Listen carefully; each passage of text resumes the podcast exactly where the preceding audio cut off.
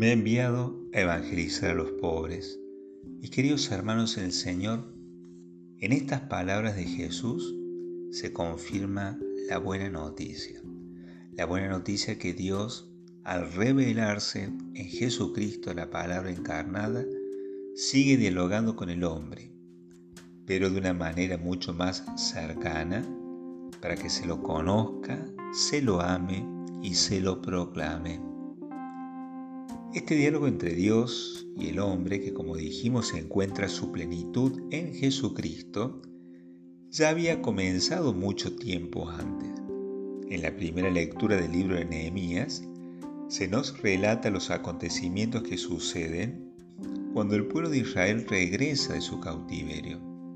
Es un pueblo que había sufrido el desgarro por estar lejos de su tierra, que estaba triste, apesadumbrado, y la mejor manera que encontraron sus autoridades civiles y religiosas para unir al pueblo es leyéndoles y explicándoles las enseñanzas de la ley, lo que para nosotros serían las sagradas escrituras. Cuando ésta se proclamó, el pueblo supo que era Dios quien se comunicó y movidos por la piedad se pusieron de pie, escuchando la lectura con mucha atención, lo que más o menos nosotros hacemos cuando proclamamos el Evangelio. Algo comenzó a tocar sus corazones y lo expresaron en lágrimas. Por eso Nehemías les dice, no estén tristes, porque la alegría del Señor es nuestra fuerza. ¿Y cuál es esa alegría del Señor? Es la alegría de ver al pueblo reunido en asamblea, escuchando y guardando la palabra del Señor, dejando que esa palabra vaya modelando los corazones y los haga fuertes y valientes. Esa fortaleza les permitió ir poco a poco reconstruyendo la comunidad, devolviéndoles la alegría y la esperanza porque Dios se acercó a ellos y les habló. Edras abrió el libro en presencia de todo el pueblo, nos relata en la primera lectura de hoy, de modo que toda la multitud podía verlo al libro. Imaginemos, mis hermanos, si tal fue la alegría del pueblo al ver el libro que contenía la ley, cuánto más nos será nuestra alegría al ver con los ojos de la fe a quien es la palabra encarnada a contemplar el rostro de nuestro Señor Jesucristo, a escuchar sus palabras que son espíritu y vida. Esta dinámica de escuchar la palabra, conocer la palabra, amar la palabra para comunicar la palabra. Eso es la evangelización. La iglesia desde siempre tuvo conciencia que la evangelización fortalece los lazos humanos. Por eso no dejó nunca de insistir en la necesidad que haya valientes evangelizadores que proclamen la palabra, insistiendo a tiempo y a destiempo, exhortando con toda paciencia y doctrina.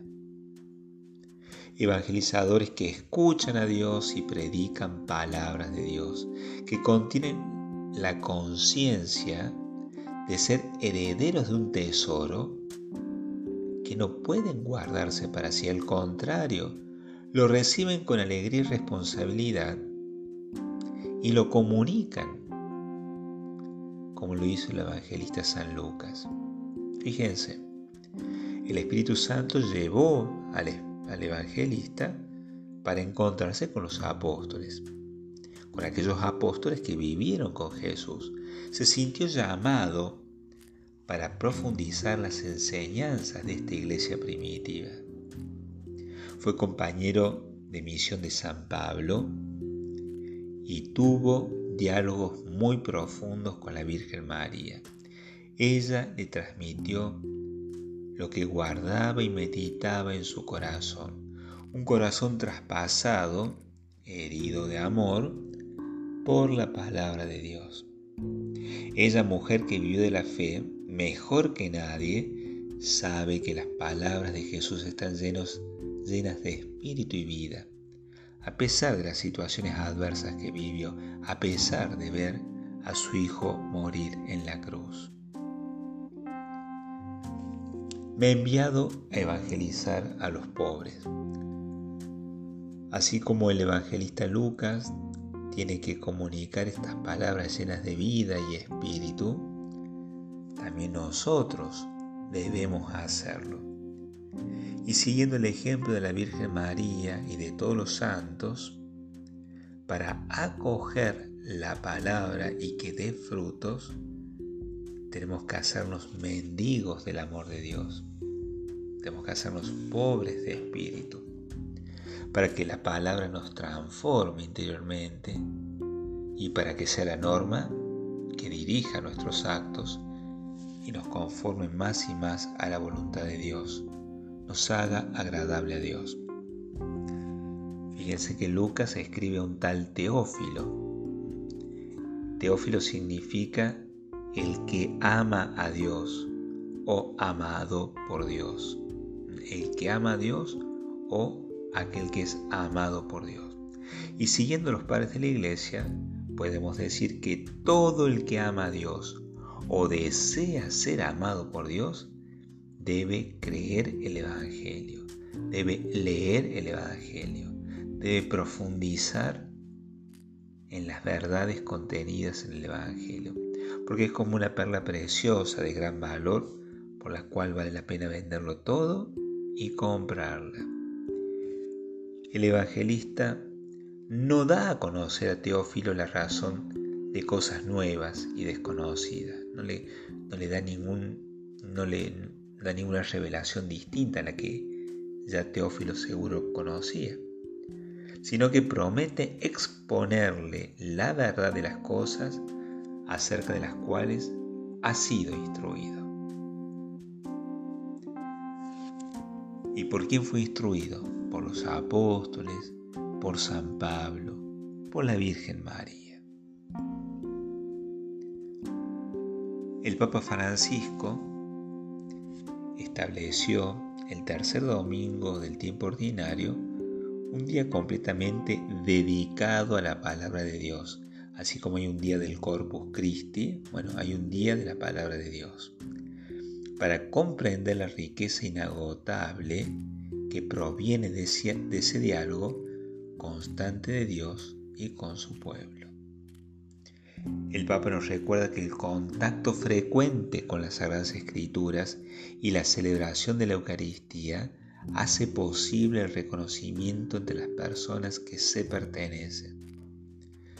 Como cristianos somos un pueblo, un solo pueblo que camina en la historia fortalecido por la presencia del Señor en medio de nosotros, que nos habla y nos nutre. Nos surge, dice el Papa, la necesidad de tener familiaridad e intimidad con las Sagradas Escrituras y con el resucitado, que no cesa de partir la palabra y el pan en la comunidad de los creyentes. Para esto necesitamos entablar un constante trato de familiaridad con las Sagradas Escrituras. Si no, el corazón queda frío y los ojos permanecen cerrados. ¿no? Eso es lo que le pasó a los discípulos de Maús. Los acontecimientos lo habían superado, tenían el corazón frío y los ojos cerrados, que no, por eso no pueden reconocerlo a Jesús. Y Jesús se acerca a ellos y, los y camina con ellos y les habla a ellos.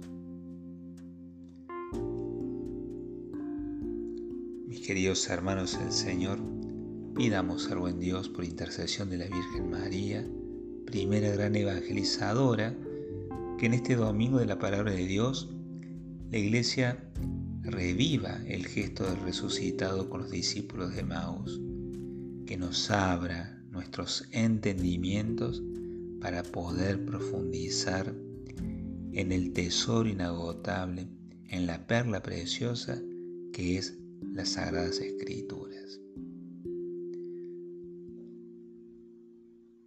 Que así sea.